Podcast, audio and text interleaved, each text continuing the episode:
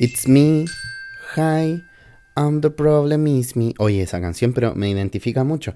Y estoy cansado que las canciones tristes me identifiquen, pero es que realmente Anti-Hero me representa. Es todo lo que yo soy en este minuto, porque yo soy como mi peor enemigo ahora. En verdad que no tengo enemigos, porque yo soy, no soy conflictivo, entonces como...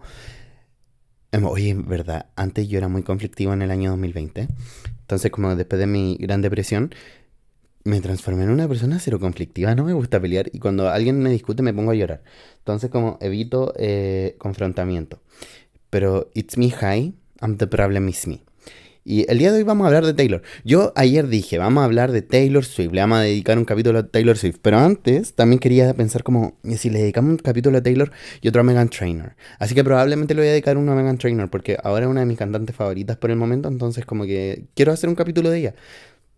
Pero este podcast es como de salud mental, pero es palpico porque es un podcast de salud mental y en alguna, de alguna manera la voy a integrar en esta conversación de Taylor.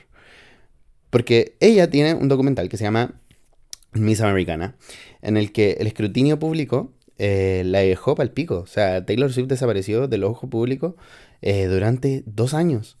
Pero porque su imagen, primero que todo, su reputación está hecha pico, o sea, como todos la odiaban. Yo recuerdo que yo era de los pocos que en verdad abortaba, no, soportaba, que estoy recordando la palabra en inglés que es support. Ella, no, es que es verdad, a veces se me, se me va. Eh, apoyaba a Taylor. Y como que yo decía como, no, o sea, si le molesta que le hayan tratado así, como que si ella dice que ahora le molesta. Puta, está bien, pues, weón. A lo mejor que cuando Kanye la llamó no le molestaba y pico. Pero finalmente yo siempre le creí. Yo, yo, siempre creí que Kanye estaba mintiendo. Porque ya le había hecho una weá y como, como subirse al escenario de los MTV, como que ahora todos decidieron creerle a Kanye. Después de que antes ya le había hecho una chancha a Taylor, entonces como que dije, no, man, yo le voy a creer a Taylor. Yo decidí a creerle a Taylor Y nada, pues tenía la razón Taylor Swift en ese minuto y me siento agradecido de haberla apoyado. Bueno, Taylor Swift mi cantante favorita desde el año que salió Love Story.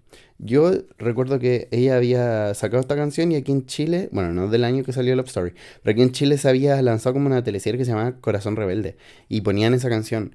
Y como que yo siempre trataba de buscarla y nunca la encontraba hasta que la encontré y ya había sacado como Speak Now, parece, hasta ese momento. Así que desde ahí que la conozco y me gusta mucho. Después sacó Red y ya me transformé así como fan, fan, fan. O sea, como que ya dije, no, esta es mi cantante favorita. Cuando, cuando escuché por primera vez eh, The Last Time.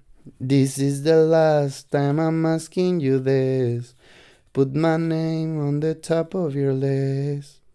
This is... No, yo te juro que yo creo que yo sí puedo cantar, pero solamente no me esfuerzo porque me da vergüenza. Pero digo, la conversación iba así.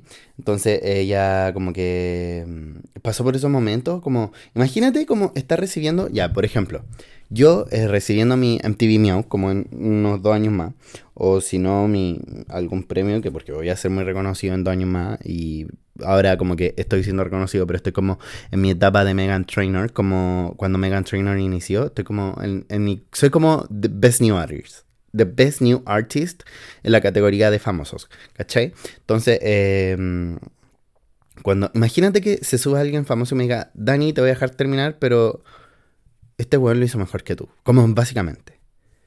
Yo en verdad yo no sé qué haría, porque soy una persona muy ansiosa, entonces empezaría como a llorar o en el escenario o iría caminando así como traumado al backstage. Entonces sería como muy raro. Y yo me he piado de Taylor Swift en ese sentido. Igual ahora Taylor Swift es como la buena que le puede importar más una raja todo lo que pasa en el mundo, pero aún así no lo hace. o sea, de las cosas que a ella le pasan, me refiero.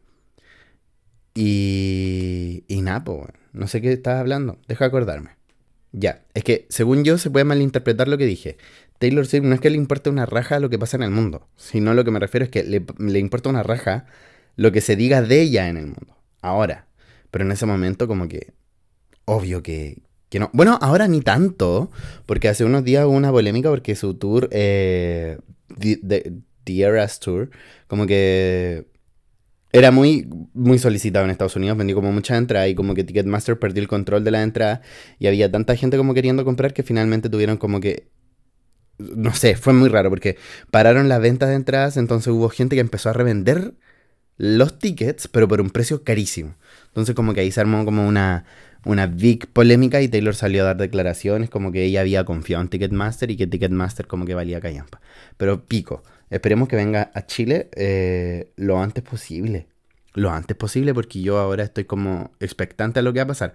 De hecho, eh, digo, yo ya tengo un plan por si Taylor viene y yo no tengo plata. O sea, me voy a poner a trabajar desde ahora ya. ¿Cachai? Como ahora ya estoy forjando mi futuro para el próximo año. O sea, imagínate que... O sea, imagínate. Imagínate qué va a ser de mi próximo año si ya estoy trabajando en esto. O sea, como I'm working on it. Mira, hay una canción muy buena que se llama Working on It que te la voy a recomendar antes de que se me olvide. Así que estoy interrumpiendo de la nada mi capítulo de Taylor Swift para mostrarte esta canción para que la escuché. Espérate, espérate. Para que no me, para que no me caguen por el copyright, vamos a buscar la parte. I've been working on, working on it. Working on, working on. Ya, esa canción te la recomiendo mucho, porque también es una de mis canciones del momento.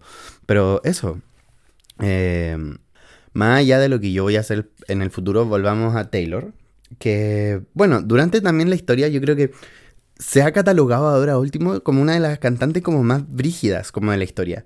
Como que yo, según mi percepción de las cosas, creo que Taylor Swift está ya casi como a la altura de huge artists, como artistas gigantes, como creo que está Bad Bunny y Taylor Swift, según yo, son los artistas más grandes en la actualidad. Entonces, yo creo que están por ahí como a, a la altura como de, no sé, como Bad Bunny al nivel de. de alguien que sea bacán, así como bacán, bacán, bacán, artísticamente en Latinoamérica. Como al nivel de. No sé, Taylor Swift está como al nivel de Mariah Carey, de Madonna, mientras tanto que Bad Bunny está como al nivel de, no sé, por Julio Iglesias, al nivel de, no sé, ay, Amanda, ¿cómo se llama? De Pimpinela, una wea así, ¿cachai? Muy famosos los dos y muy exitoso. Entonces yo digo, como, son artistas muy influyentes como en la actualidad.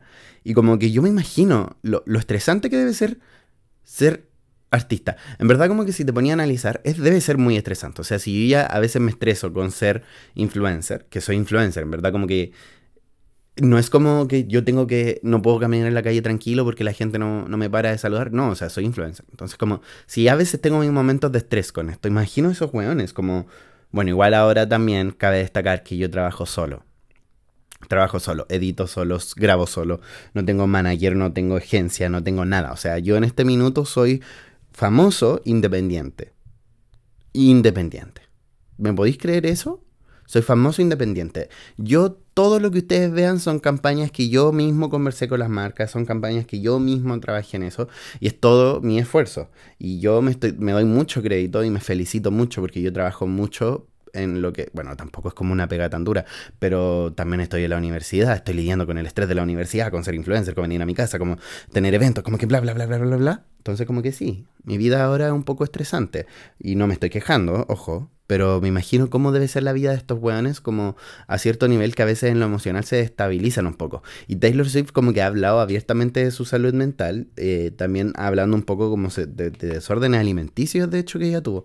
Entonces como que yo digo como, ok, uno tiene que ir lento ahora en estos procesos. Cuando, esté, cuando estáis en una etapa estresante de tu vida, en cualquier sentido, uno tiene que bajar un poquito la intensidad y ir paso a paso porque a veces sí, dan ganas como de hacer cosas muy rápido y ir avanzando, avanzando, avanzando, avanzando, avanzando y no queréis descansar. Y está bien, o sea, como algunos tienen esas rachas como de como andáis creativo, andáis con ganas, andáis motivados, pero también a veces cuando las cosas ya empiezan a, a tornarse un poquito shady, como descansa, anda paso a paso. Porque perder el control de algo que que en verdad no deberías perderlo, es como que es fome. Entonces como que te puedes desestabilizar en muchos otros aspectos. Bueno, Taylor Swift no sé si habrá perdido algún, en algún minuto el control de su vida. Probablemente, o sea, por algo desapareció dos años. Dos años, siendo Taylor Swift y sin subir ni una puta historia a su Instagram, ni un tweet, ni nada. Así como, creo que para la única vez que habló eh, fue para el Black Lives Matter, algo, no sé si incluso habló para el Black Lives Matter, pero creo que ahí se, se pronunció al respecto. Entonces, siguiendo con los tópicos, bueno, tiene una carrera súper extensa, o sea, yo tengo todos sus discos, tengo, no, me falta Midnight, el último, pero, y ahora con Midnight rompió un récord nuevo, ¿cachaste? Que era el disco que ocupó, o sea, ocupó todo el top 10 de Billboard, todo, todo, del 1 al 10. Y esa weá creo que ni siquiera los Beatles como que la habían logrado. Y Napo, es la primera persona en lograrlo. Drake como que casi lo logra, pero no lo logró. Y bueno, es Taylor. Yo a veces siento que igual, como que la idolatrizo mucho y como que sí puede que también se haya mandado como cagas. Pero ahora, si me pongo a pensar profundamente en qué cagas se mandó Taylor Swift en algún futuro, en algún minuto, perdón, eh, no sé. No sé. No sé, sinceramente. Pero bueno, también como juntando esto como un poco con, lo que, con lo que es de mi temática, con lo que me gusta hablar, con la temática del podcast en general, eh, si tenemos que tomar una enseñanza como de grandes artistas en general o, de gente cercana incluso a ti, cuando se estresan y están teniendo una semana muy trabajólica, es como darle su espacio. O sea, como nosotros, yo también hago a veces como me da culpa de los errores que yo cometo. Y creo que está bien que nosotros hagamos eso y que admitamos que cometemos errores a veces. Entonces, como que darle espacio, si es, alguien que es cercano a nosotros, darle espacio. Eh, y si es nosotros paso a paso, respirar profundo, admitir que tenemos este atado y que nos sentimos mal. Y, por ejemplo, yo ahora cuando me siento mal, uno de mis métodos que se los recomiendo mucho es avisarle a mi grupo o, círculo cercano de personas que me rodean. Es como, oye, estos días no estoy teniendo muy buenos días. No estoy teniendo como unos días muy motivados, como por fit, considéralo. Si me vaya a decir algo, si me mandé una cagada, como trata de no ser tan pesado porque ando medio sensible. Pero aviso.